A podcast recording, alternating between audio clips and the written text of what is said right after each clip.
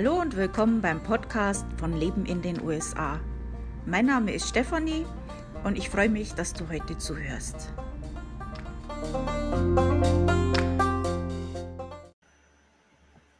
Schön, dass du reinhörst beim Podcast von Leben in den USA. Also, ich muss mich erstmal entschuldigen, dass ich den Podcast heute so spät veröffentliche. Normal äh, ist es ja eigentlich so, dass ich den Podcast am Montag aufnehme. Dieser Montag war allerdings kein Schontag, äh, gelinde gesagt. Also es war so ein Pechtag, wo alles schief gelaufen ist. Also wir hatten ja äh, so zwei Tage, war die Spüle in der Küche blockiert, überall Töpfe und Pfannen und alles ist rumgestanden. Ich habe dann in Schüsseln versucht, ein bisschen abzuspülen. Dann habe ich eine Tasse zerbrochen und dann ist mariniertes Fleisch ist mir im Kühlschrank ausgelaufen und so ging der ganze Tag weiter mit lauter solchen Kleinigkeiten. Und ja, das sind alles Kleinigkeiten, über die man irgendwann lachen kann, aber in dem Moment konnte ich nicht drüber lachen. Und am Ende des Tages hatte ich dann auch noch eine Bindehautentzündung, also was ganz schlecht ist, weil ich beruflich am, äh, am Mikroskop arbeite und dann ist es natürlich äh, extrem unangenehm. Ähm, am Ende des Tages war ich fix und fertig und auch, ich muss zugeben, etwas grantig. und das wollte ich euch nicht antun, weil ich neige dazu, wenn ich selbst grantig bin, dass man mir das dann auch im Podcast anhört und dass ich dann das Schimpfen anfange. Äh, Im Moment bin ich sowieso ein bisschen grantig, aber ich glaube, da geht es vielen Frauen im Moment so. Ähm, gut. Jetzt äh, habe ich mir gedacht, äh, wir reden heute einfach mal über die Verfassung. Ich mache es mir jetzt heute mal ein bisschen einfach, weil wie gesagt, ich habe nichts vorbereitet und äh, ich will euch jetzt aber auch nicht ganz ohne im Podcast hängen lassen heute. Und äh, deswegen bin ich auf die Senate.gov-Seite gegangen. Und da ist die Verfassung der Vereinigten Staaten, auch ein bisschen was dazu, äh, noch zur Erklärung. Und das habe ich mir jetzt mal übersetzt. Und da gehen wir jetzt einfach mal zusammen durch. Und ähm, ich bin ja jetzt da kein, also ich bin ja da jetzt nicht so, äh, also ich bin ja, weiß da wahrscheinlich auch nicht recht viel mehr als ihr drüber. Wir werden jetzt alle was dazu lernen, denke ich mal. wir gehen das jetzt einfach mal durch, was die da so schreiben. Also die erzählen jetzt erstmal zur Einführung. Also ich werde das so ein bisschen, was die so schreiben. Und dann natürlich auch de, das Original oder die Übersetzung vom Originaltext. Und äh, ich werde dazu meinen Senf dazu geben. Wie immer. Kennt mich ja. Ich, ich gebe immer meinen Senf dazu. Also da steht jetzt, äh, dass diese Verfassung äh, äh, 1787 verfasst wurde. Also ich lese das jetzt auch nicht Wort für Wort, äh, sondern ja. 1788 äh, äh, wurde es ratifiziert und gilt seit 1789 ähm, gilt also diese Verfassung, die Constitution der Vereinigten Staaten und äh, ist somit äh, die am längsten erhaltene schriftliche Regierungscharta der Welt. Also das ist schon Respekt. Und die ersten drei Worte, wer weiß es? Ja, we the people, also wir das Volk. Und dann geht es ja weiter, bekräftigen, dass die Regierung der Vereinigten Staaten existiert, um ihren Bürgern zu dienen. Die Vorherrschaft des Volkes durch seine gewählten Vertreter wird im Artikel 1 anerkannt, der einen Kongress schafft, der aus einem Senat und einem Repräsentantenhaus besteht. Die Positionierung des Kongresses am Anfang der Verfassung bekräftigt seinen Status als erster Zweig der Bundesregierung. Also erstens mal, also jetzt gebe ich meinen eigenen Senf dazu. also erstens mal dieses We the People. Das muss man im Kontext dieser Zeit sehen, also äh, Ende der, des 17. Jahrhunderts.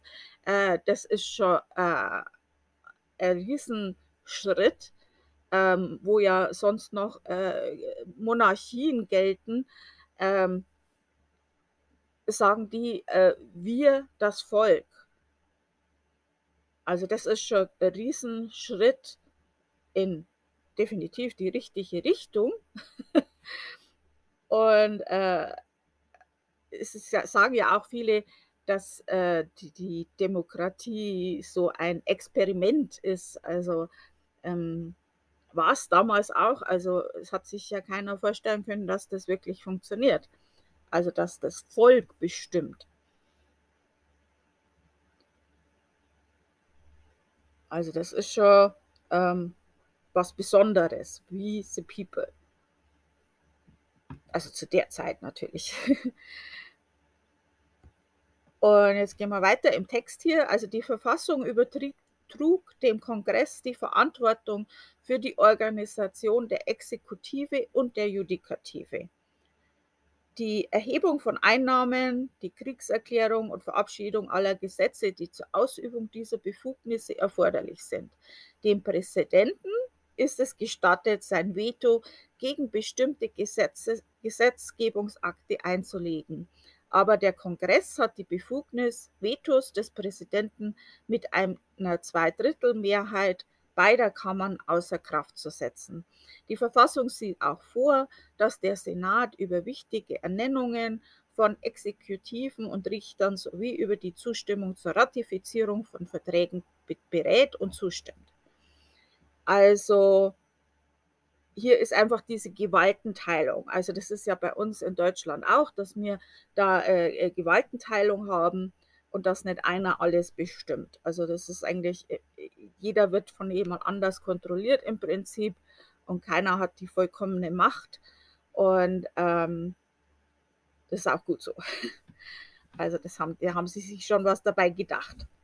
Es ist halt einfach, man muss das einfach aus diesem Kontext sehen, dass ja vorher immer äh, Monarchien waren, wo eigentlich einer zu bestimmen hatte und ähm, ja, das war halt nicht unbedingt gut fürs Volk. Also da steht es jetzt auch, dass die äh, Verfassung eben einige Male geändert wurde, äh, um es eben an die moderne Zeit anzupassen. Also ist klar, äh, die Verfassung wurde ja geschrieben von reichen oder wohlhabenden weißen Männern. Äh, da war keine Frau dabei, da war kein Schwarzer dabei und da war kein Native America, äh, American dabei oder Hispanic oder sonst was. Also es waren alles weiße, wohlhabende Männer. Und die haben da natürlich ihre eigenen Interessen oder Ideen gehabt. Und äh, ja, also Frauen hatten damals zum Beispiel gar kein Wahlrecht und äh, ja, Schwarze waren noch versklavt. Und äh, ja, den Natives, äh, den hat man einfach sein, das Land weggenommen. Ähm, natürlich musste da einiges geändert werden. Die ersten zehn Änderungen bilden die Bill of Rights und die letzte Änderung war jetzt 1992. So, dann äh, äh, lese ich euch jetzt mal vom Originaltext, also den Vortext vor, auf Deutsch. Wir, das Volk der Vereinigten Staaten, um eine vollkommene Union zu bilden, Gerechtigkeit zu schaffen, innere Ruhe zu gewährleisten, für die gemeinsame Verteidigung zu sorgen, das allgemeine Wohl zu fördern und uns und unserer Nachwelt die Segnung der Freiheit zu sichern, ordinieren, diese Verfassung für die Vereinigten Staaten von Amerika zu errichten. Also das hört sich super an, aber wenn man dann denkt, dass das äh, jetzt zum Beispiel nicht für Native Americans galt und nicht für die äh, Schwarzen galt, äh, dann ist das hört sich das dann nicht mehr so gut an. Aber so an sich hört sich das gut an. Also Gerechtigkeit, ähm, dann mal, also das allgemeine Wohl zu fördern und Freiheit, also das hört sich alles super an. Äh, dann ist diese Verfassung in verschiedene Abschnitte geteilt, wo es halt hauptsächlich darum geht, ähm, wie die Gesetzgebung funktioniert. Also damit werde ich euch jetzt nicht langweilen. Ähm,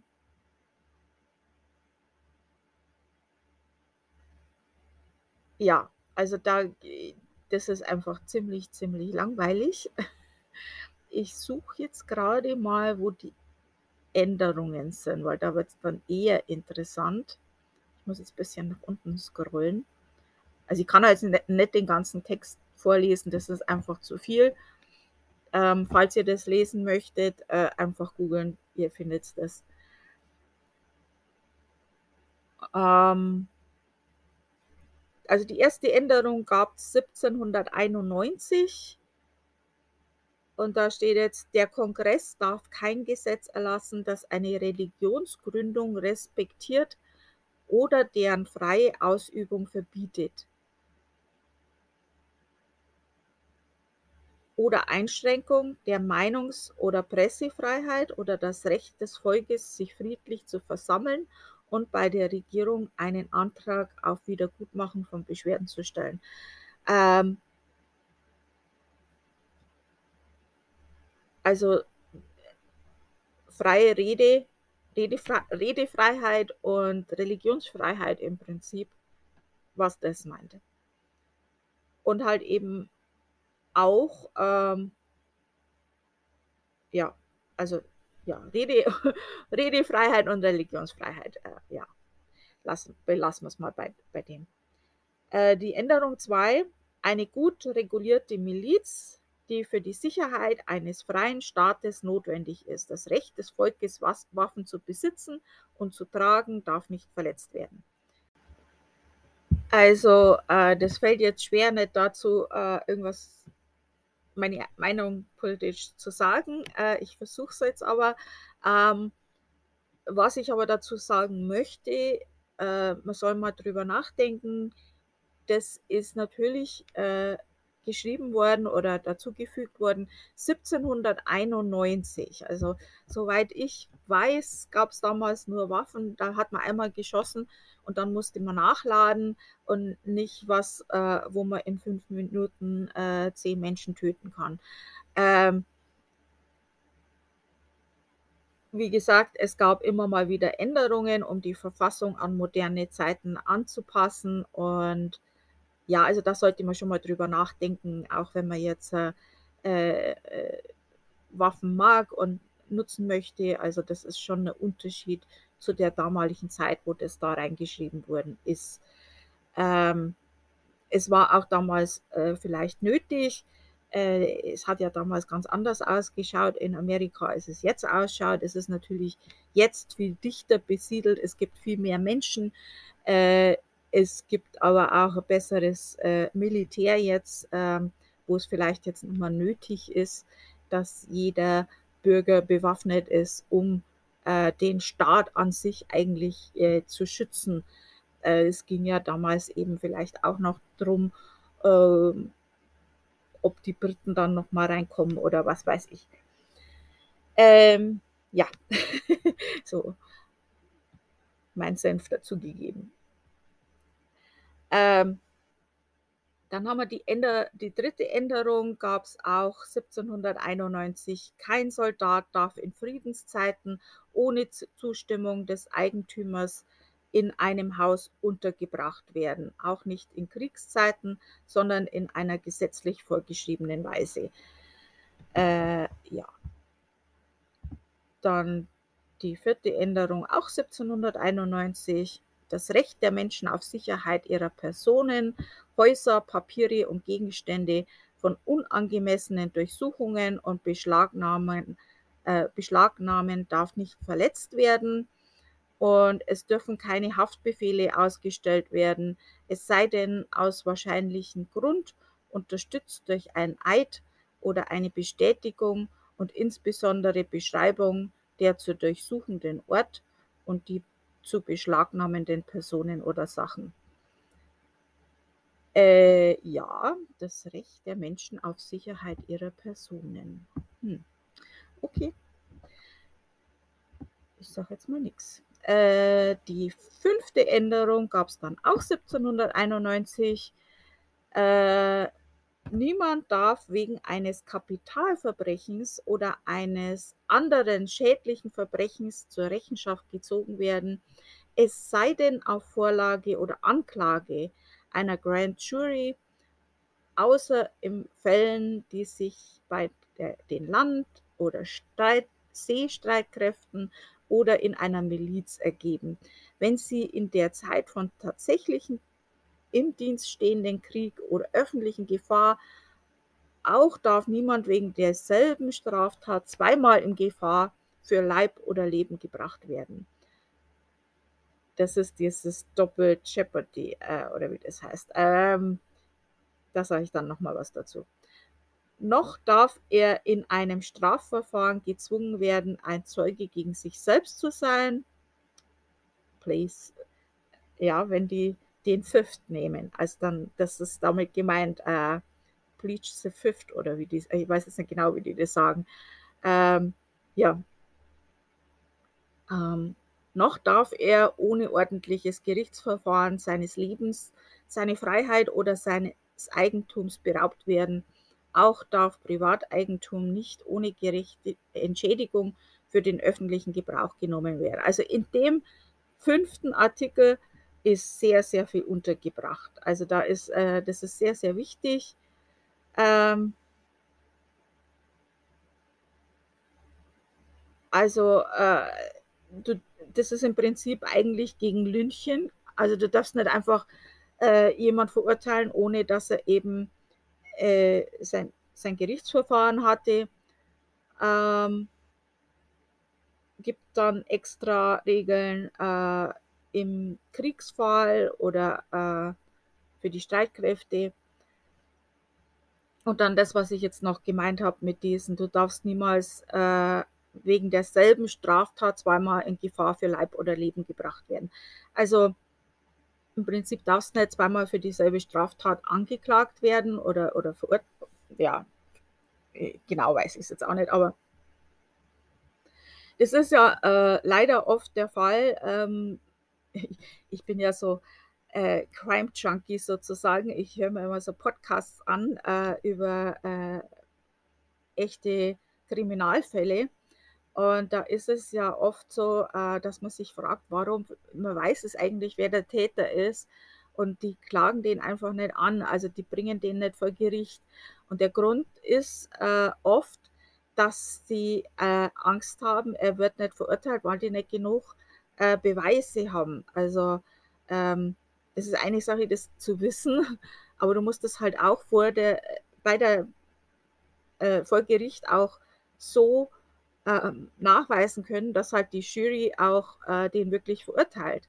Und wenn du nicht genug Beweise hast, dann kann es sein, dass der aus Mangel an Beweisen quasi, äh, da gibt es ja dieses, also dass die Jury auch gefragt wird, also du musst den ja wirklich nur dann verurteilen, wenn du wirklich keinen äh, Zweifel dran hast, dass der auch wirklich, also wenn du da noch einen kleinen Zweifel hast, dass der vielleicht unschuldig sein kann, dann sollst du den ja nicht verurteilen.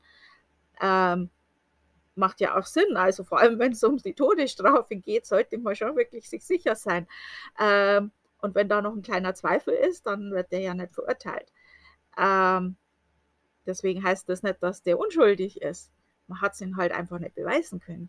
Und wenn dann vielleicht nachher nochmal Beweise auftauchen oder sich was ändert, dann kann man den nicht nochmal anklagen dann geht, der, der hat dann dieses Recht, dass er da bloß einmal dafür angeklagt werden kann. Und da gibt es manchmal so ein bisschen Tricks. Also es gab so einen Fall, wo das so passiert ist und dann gab es aber nachher noch äh, äh, Beweise oder irgendwas. Und äh, der war aber im Militär, Militär, zu der Zeit, wo das äh, passiert ist. Und dann hat man über, über, über Militär nochmal äh, Gerichtsverhandlungen machen können. Aber das ist dann wieder was anderes. Also, hehe. und man muss sich ja auch nicht selber, äh, ähm, ja, also wenn man äh, zum Beispiel äh, Zeugenaussage macht, dann äh, und man würde sich selber äh, quasi äh, in Gefahr bringen, dass man angeklagt wird, muss, kann man dem, kann man sagen, also ich mache das nicht wegen dem fünften ja, also I take the fifth. also, ich hoffe, das macht jetzt Sinn, mein, meine Erklärung zu dem Ganzen. Wahrscheinlich nicht, aber okay. Äh, dann haben wir die sechste Änderung, die gab es 1791 und da steht jetzt, bei allen Strafverfolgungen genießt der Angeklagte das Recht auf einen schnellen und öffentlichen Prozess von einer unparteiischen Jury des Staates und des Bezirks, in dem das Verbrechen begangen, begangen worden sein soll, wobei dieser Bezirk vor, zuvor gesetzlich festgelegt wurde und über den er informiert werden soll, die Art und Ursache der Anklage, mit den Zeugen gegen ihn konfrontiert zu werden, ein obligatorisches Verfahren zur Erlangung von Zeugen zu seinem Gunsten und die Unterstützung eines Anwalts für seine Verteidigung. Es ist auch sehr wichtig, ähm, ich denke, das ist einfach klar, also schneller und öffentlicher Prozess und unparteiische parteiische Jury. Also das mit der unparteiischen Jury, das ist ja auch äh, oft wird das ja ähm, beanstandet, jetzt zum Beispiel, ähm, wenn Schwarze erschossen werden zum Beispiel, äh, dann ist das natürlich ähm, nicht in Ordnung, wenn die Jury nur von Weißen äh, ist. Das sollte dann schon äh, auch Schwarze in der Jury sein. Ähm, ja, ähm, und äh, manchmal ist es auch so, dass eben ein Verfahren nicht in dem, äh, in dem Ort ist, wo das äh, Verbrechen ist, weil wenn die Jury jetzt zum Beispiel, wenn das ein kleiner Ort ist und was weiß ich, eine Mutter hat ihr Kind umgebracht oder so, sind die Leute ja furchtbar sauer auf diese Mutter, ist ja klar. Und da kommst du ja nicht aus. Also wenn du in einem kleinen Ort ist, jeder redet ja darüber, wenn sowas passiert ähm, da kannst du ja nicht unparteiisch sein. Äh, dann ist es manchmal in einem anderen Ort. Also mal als Beispiel. Ja. Dann haben wir die siebte Änderung, auch 1791. Bei Klagen nach Common Law, bei denen der Streitwert 20 Dollar übersteigt, bleibt das Recht auf ein Geschworenenverfahren gewahrt und keine Tatsache die von einem geschworenen Gericht verhandelt wird, darf vor einem Gericht der Vereinigten Staaten auf andere Weise als entsprechend überprüft werden zu den Regeln des Common Law. Ähm, ja, also 20 Dollar waren 1791 bestimmt auch mehr wert, aber egal.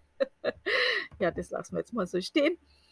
Äh, dann haben wir die siebte Änderung. Ah, nein, das war das. Die achte. Es dürfen weder überhöhte Kautionen verlangt, noch überhöhte Geldstrafen verhängt, noch grausame und ungewöhnliche Strafen verhängt werden. Ähm, ja, das mit den Kautionen ist in den USA leider ein Problem. Äh, Kaution funktioniert ja eigentlich so, ich weiß nicht, ob ihr das wisst, ich werde das jetzt mal einfach erläutern. Äh, wenn jemand äh, angeklagt ist für Verbrechen und verhaftet wurde. Oder verhaftet wurde äh, wegen eines Verbrechens. Der ist noch nicht verurteilt. Das, der kann unschuldig sein. Ähm, die haben den aber jetzt verhaftet und sperren den jetzt ein. Ähm, das kann ja Jahre dauern, bis, der sein, bis das Gerichtsverfahren anfängt. Und dann ist er manchmal ein, zwei Jahre im Gefängnis und ist vielleicht unschuldig. Ähm, dafür gibt es dann Kaution. Also quasi, damit er nicht flieht, wenn die den freilassen, muss er eine Kaution zahlen, damit er dann, wenn das, das Gerichtsverfahren anfängt, auch wieder kommt. Nicht, dass er dann einfach flieht. Macht ja Sinn. Die Sache ist aber die, das heißt aber auch, dass jemand, der arm ist, der kann sich nicht einmal gerade, äh, weiß ja nicht, wie viel die Kaution ist, aber das ist oft äh, eine Summe, die sich ein normaler Mensch nicht leisten kann. Also wenn das jetzt 5.000 oder 10.000 ist, äh, das können sich die meisten Amerikaner nicht leisten. Also viele leben ja wirklich von Paycheck zu Paycheck. Äh, die können das nicht, die, das Geld haben die nicht. Selbst wenn die ganze Familie alles zusammenkratzt, dann haben die das Geld nicht. Ähm, das heißt, dass viele Leute im Gefängnis sitzen, ohne dass sie verurteilt wurden. Ähm, das heißt aber auch, dass viele Menschen, die eigentlich unschuldig sind, einen Deal machen,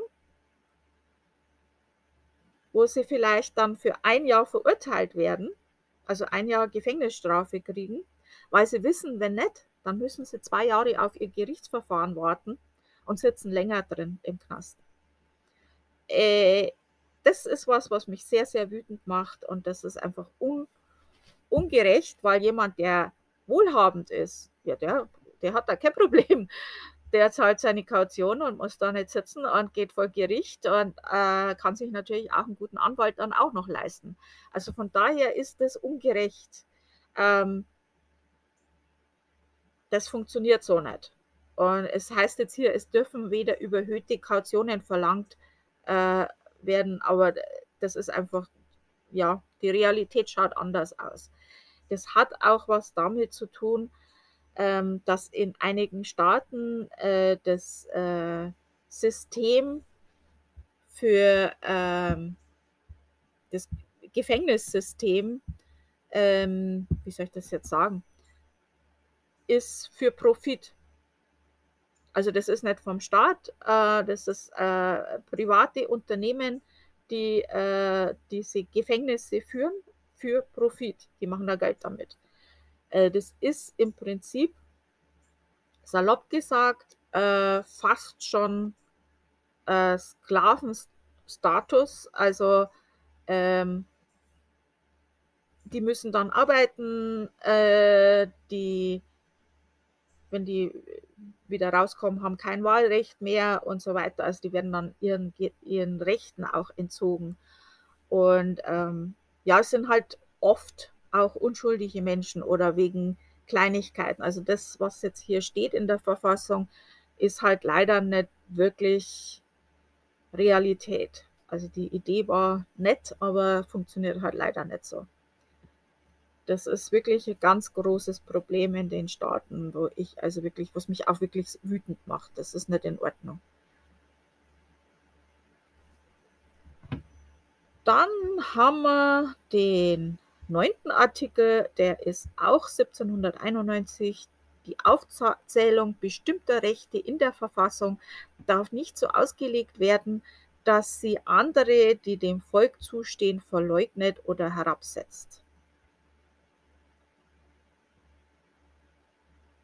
Ja, das lasse ich jetzt auch einfach mal so stehen.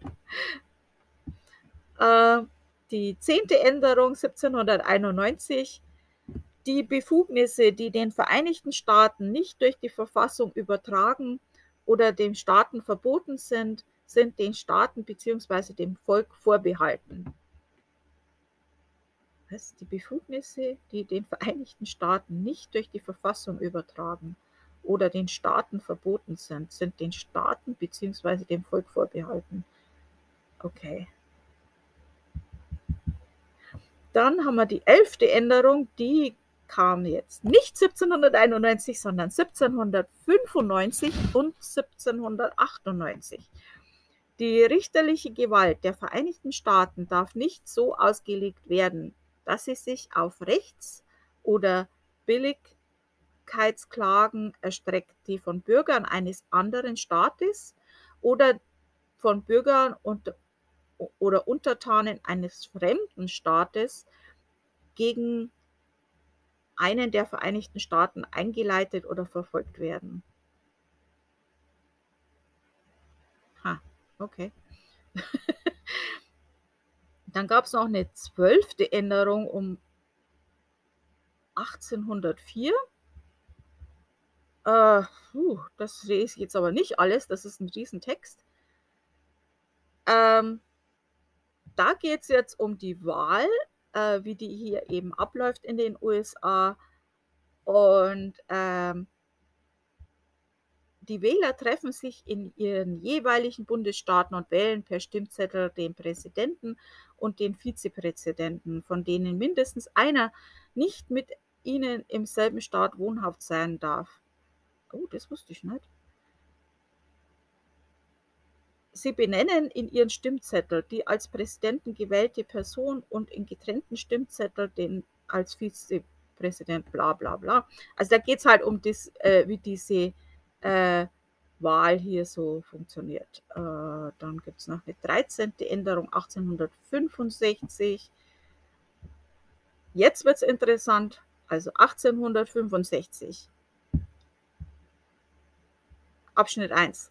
Weder Sklaverei noch unfreiwillige Knechtschaft, außer als Strafe, und da kommen wir wieder auf das zurück, was ich gesagt habe, außer als Strafe für Verbrechen, deren die Partei ordnungsgemäß verurteilt wurde, darf es in den Vereinigten Staaten oder an einem Ort in ihrer Gerichtsbarkeit unterliegt geben. Ich wiederhole, weder Sklaverei noch unfreiwillige Knechtschaft, außer als Strafe für Verbrechen, deren die Partei ordnungsgemäß verurteilt wurde, darf es in den Vereinigten Staaten oder an einem Ort, der ihrer Gerichtsbarkeit unterliegt, geben. Also erstens mal kannst du das in einem anderen Land machen, scheinbar. Das ist ja schon mal das erste Problem, was ich da sehe. Und das zweite ist halt, wie das jetzt in der Realität funktioniert äh, wenn du eine bestimmte Bevölkerungsgruppe eben doch versklaven willst, ähm, dann machst du halt was illegal, was diese Bevölkerungsgruppe macht. Oder äh, wenn du eine bestimmte äh, Anzahl an Sklaven brauchst, dann machst du halt was, was sehr popular ist, äh, einfach illegal. Und ja, Also zum Beispiel, wenn man, ja, ich, nein, ich sage jetzt mal nichts. Also das kannst du jetzt selber interpretieren, wie du willst. Also es ist im Prinzip schon möglich, Sklaven zu haben in den USA. Ähm, Abschnitt 2. Der Kongress ist befugt, diesen Artikel durch entsprechende Gesetzgebungen durchzusetzen. Dann haben wir Änderung 14, das gab es 1868. ähm, alle Personen, die in den Vereinigten Staaten geboren oder eingebürgert sind und deren Gerichtsbarkeit unterliegen, sind Bürger der Vereinigten Staaten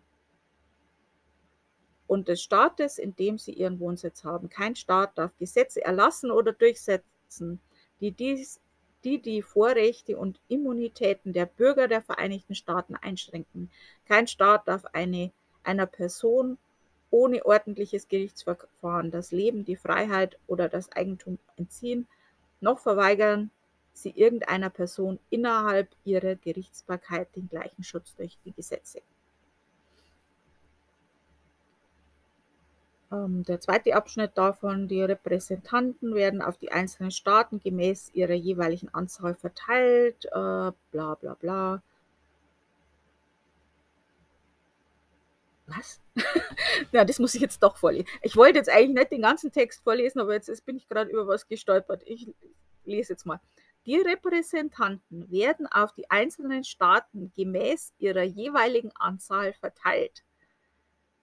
Also das äh, wissen wir ja, also äh, wie das funktioniert, äh, wobei die Gesamtzahl der Personen in jedem Staat gezählt wird. Das wird ja mit dem Zensus gemacht. Also die zählen ja mit dem Zensus, wie viele Personen, nicht Amerikaner, Personen in einem Staat sind. Und dann äh, danach äh, wird ja entschieden, wie viele Repräsentanten dieser Staat dann eben bekommt, ähm, je nachdem, wie viele Personen in dem Staat sind. Jetzt lese ich wieder weiter. Also jetzt fange ich nochmal von vorne an. Die Repräsentanten werden auf die einzelnen Staaten gemäß ihrer jeweiligen Anzahl verteilt, wobei die Gesamtzahl der Personen in jedem Staat gezählt wird. Mit Ausnahme der nicht besteuerten Inder. Was? Die Inder zählen nicht? Okay. Alle anderen zählen, aber die Inder zählen nicht. Okay, das verstehe ich jetzt nicht, aber okay. Oh boy. Ähm, ja, und da geht es jetzt um dieses, äh, wie das funktioniert. Also das brauche ich jetzt nicht alles erzählen, aber das, äh, das war jetzt, äh, habe ich jetzt nicht gewusst, dass die Internet zählen. Ja, man lernt nie aus. Dritter Abschnitt. Niemand darf Senator oder Repräsentant im Kongress oder Wähler des Präsidenten oder Vizepräsidenten sein oder ein ziviles oder militärisches Amt in den Vereinigten Staaten oder einem anderen Staat bekleiden, der nachdem er zuvor einen Eid geleistet hat als Mitglied vom Kongress oder als Beamter der Vereinigten Staaten oder als Mitglied einer gesetzgebenden Körperschaft eines Staates oder als Exekutiv- oder Justizbeamter eines Staates zur Unterstützung der Verfassung der Vereinigten Staaten an einem Aufstand oder einer Rebellion gegen dieselbe beteiligt sein oder den Feinden davon Hilfe oder Trost geben. Aha. Aber der Kongress kann durch eine Zweidrittelmehrheit jedes Hauses eine solche Behinderung beseitigen. Mhm. Das Problem an dem ist, die, was da steht, äh, de, de, de, nachdem er zuvor einen Eid geleistet hat. Okay, ähm, ich lasse das jetzt auch mal so stehen, wie es da steht. Ähm, da sage ich jetzt mal nichts dazu. Es fällt schwer, aber ich sage jetzt mal nichts dazu. Äh, der vierte Abschnitt. Die Gültigkeit der gesetzlich genehmigten Staatsverschuldung der Vereinigten Staaten, einschließlich Schulden für die Zahlung von Renten und Kopfgeldern für Dienste zur Unterstützung von Aufständen oder Rebelli Rebellionen, darf nicht in Frage gestellt werden.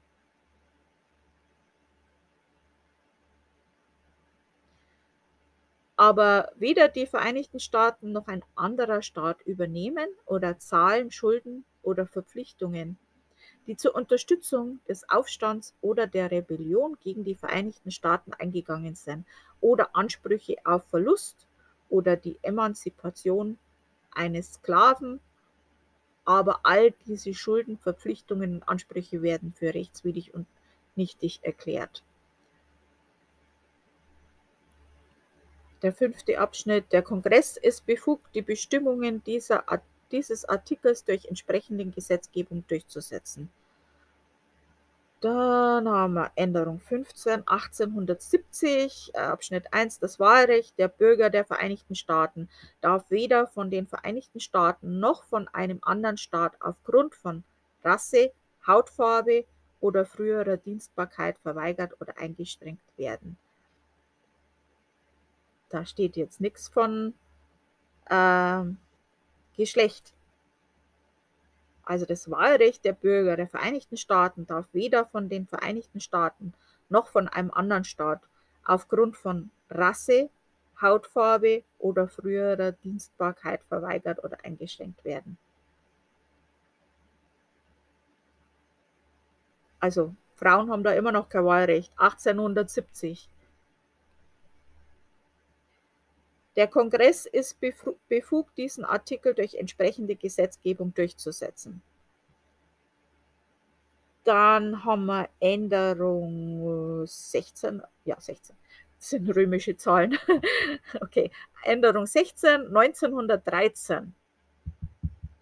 Der Kongress ist befugt, Steuern auf Einkommen zu erheben und einzuziehen, gleich aus welcher Quelle sie stammen, ohne Aufteilung auf die einzelnen Staaten und ohne, äh, ohne Rücksicht auf eine Volkszählung oder Zählung.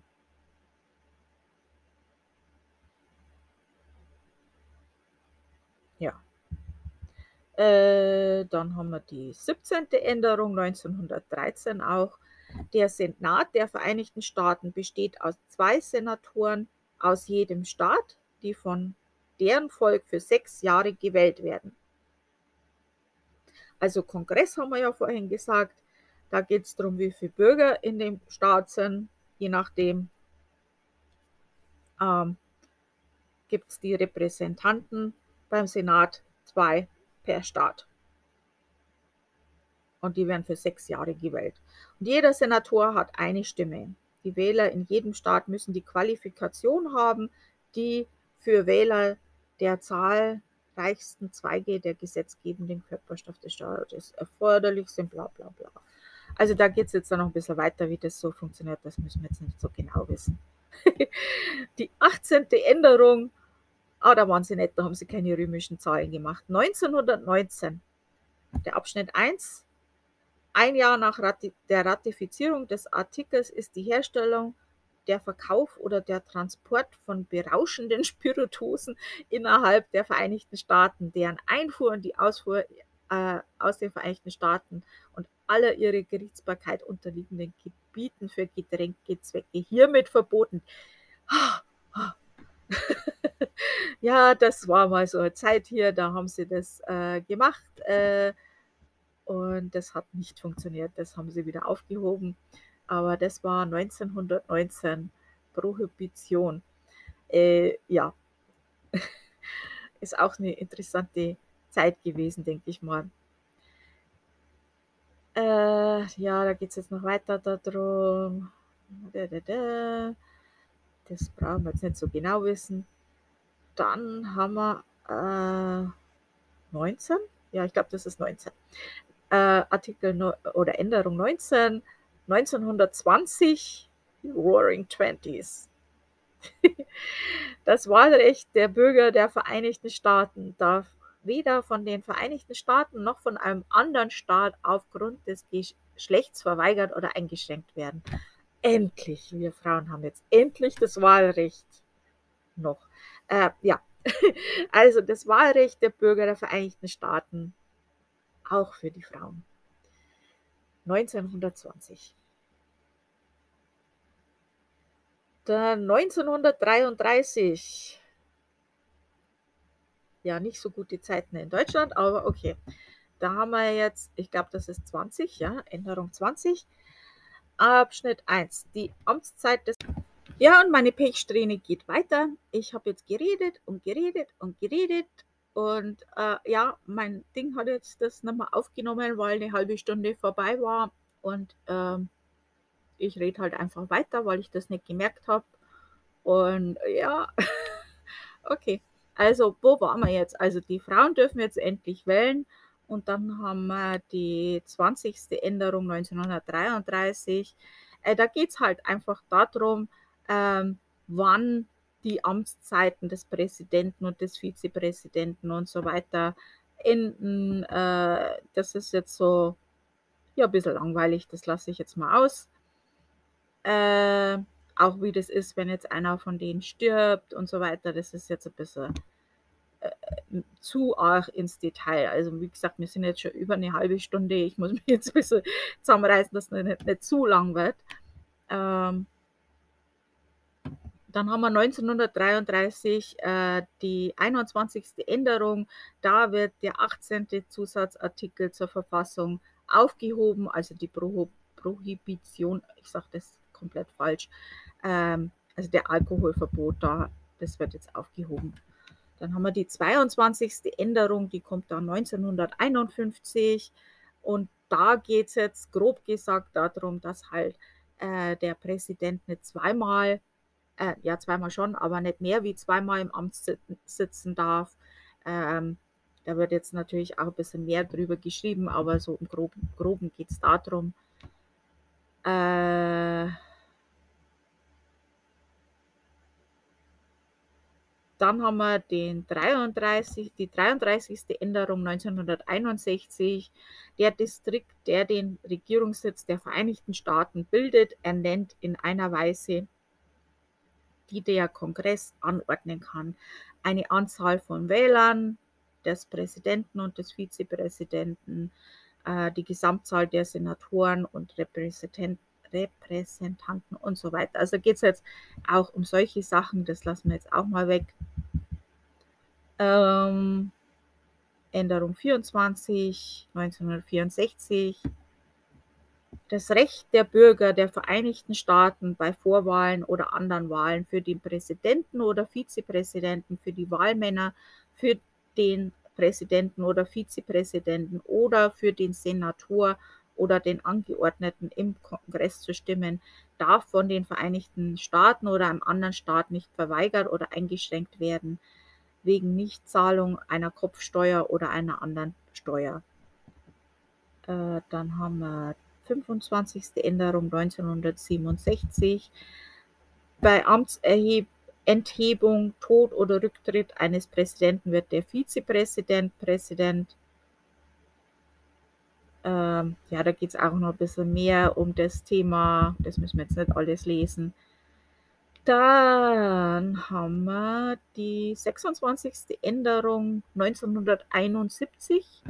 Das Wahlrecht von Bürgern der Vereinigten Staaten, die 18 Jahre oder älter sind, darf weder von den Vereinigten Staaten noch von einem anderen Staat aufgrund des Alters verweigert oder eingeschränkt werden.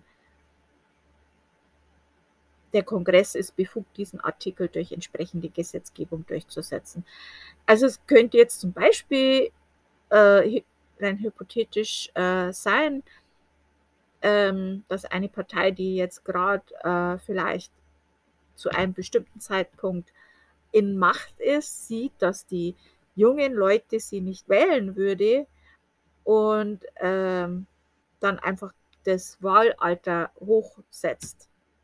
Also wäre natürlich eine Manipulation, äh, die denkbar wäre und das wurde halt damit ähm, unterbunden. Dann haben wir die 27. Änderung und jetzt hier die letzte Änderung 1992. Kein Gesetz, das die Vergütung für die Dienste der Senatoren und Abgeordneten ändert, trifft in Kraft, bis eine Wahl der Abgeordneten eingetreten ist. Ja, das war's dann.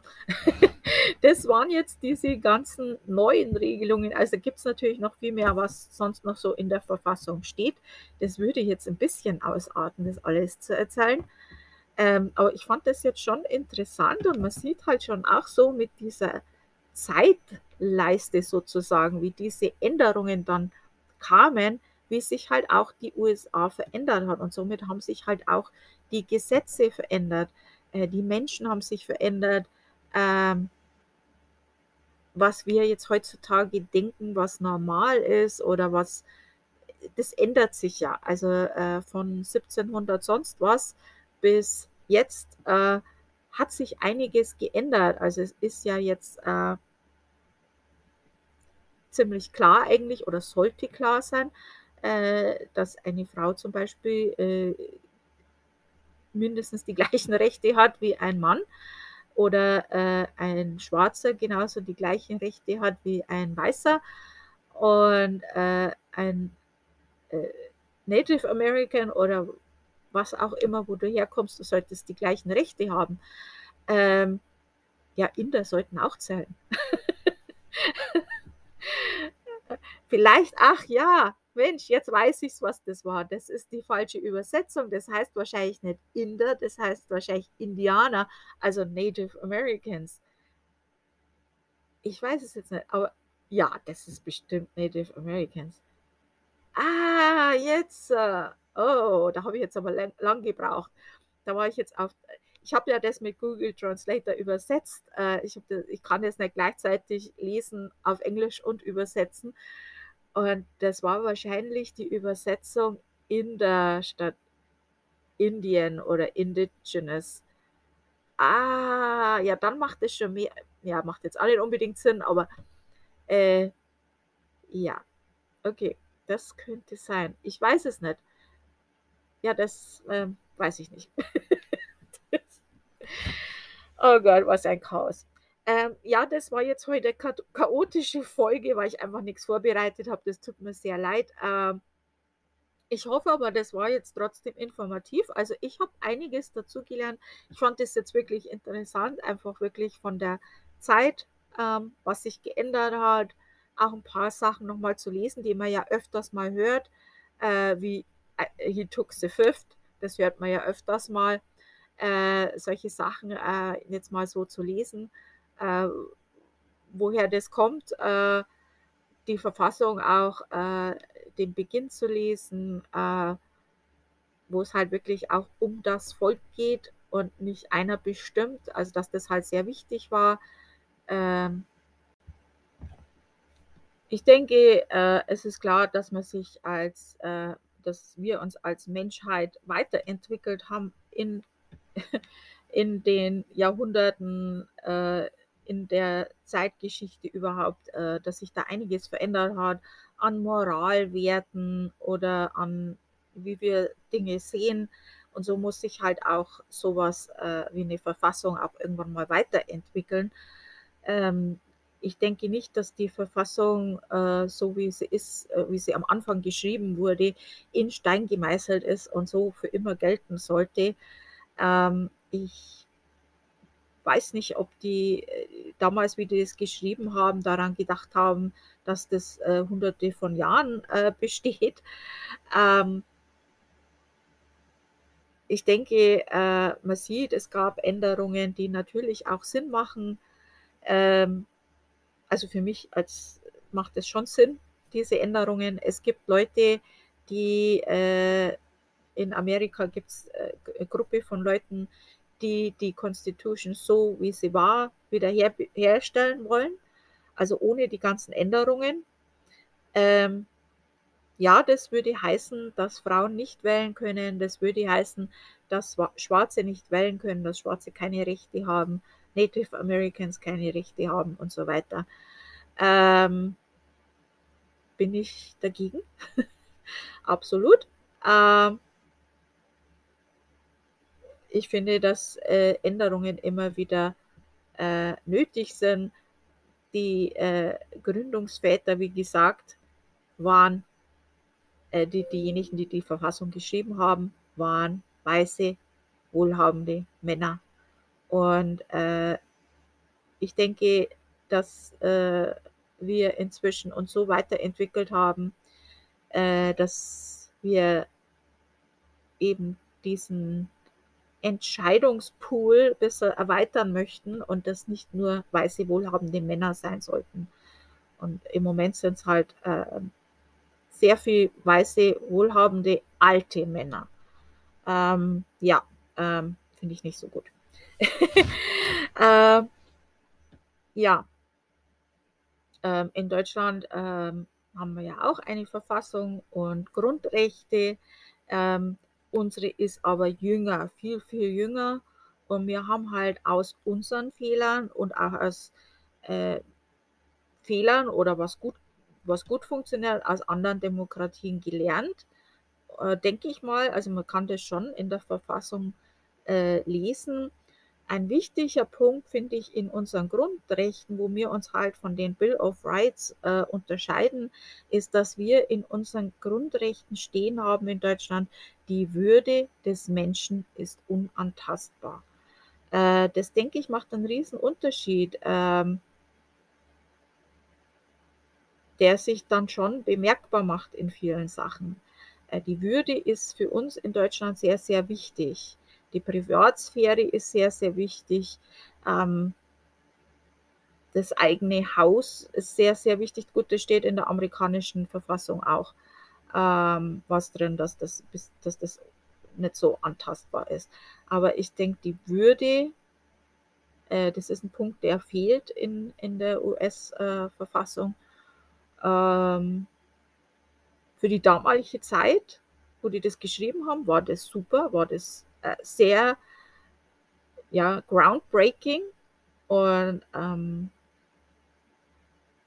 ich weiß es nicht, ob äh, überall auf der Welt diese Demokratien, die es jetzt überall gibt auf der Welt, ob die vielleicht, ob die auch entstanden wären, wenn die USA das damals nicht gemacht hätte, ob es das so genauso gäbe, wie es jetzt gibt. Ähm, die USA war da ein Vorbild und war da super mit dem, was er gemacht hat mit der Verfassung damals. Äh, das heißt aber nicht, dass man das nicht verbessern kann in der heutigen Zeit. Ähm, ich hoffe, das macht jetzt Sinn. Äh, ja, also das war es jetzt zu dem Thema. Mehr habe ich dazu nicht zu sagen. Es ist halt wirklich, ich versuche bei sowas immer neutral zu sein. Äh, fällt mir aber schwer und ich schaffe es halt einfach nicht. Es gibt halt gewisse Sachen, wo ich denke, das ist jetzt weniger Politik, sondern Menschenrechte. Äh, also, dass äh, Frau oder Schwarzer oder äh, Native American ein Wahlrecht hat, das ist für mich keine Politik, das ist ein Menschenrecht. Äh, und da werde ich meinen Mund auch aufmachen und was dazu sagen, solange ich halt noch die Erlaubnis habe, das zu tun. Äh, ähm, ja, ich höre jetzt auf, äh, bevor ich mich jetzt noch mehr in was reinrede.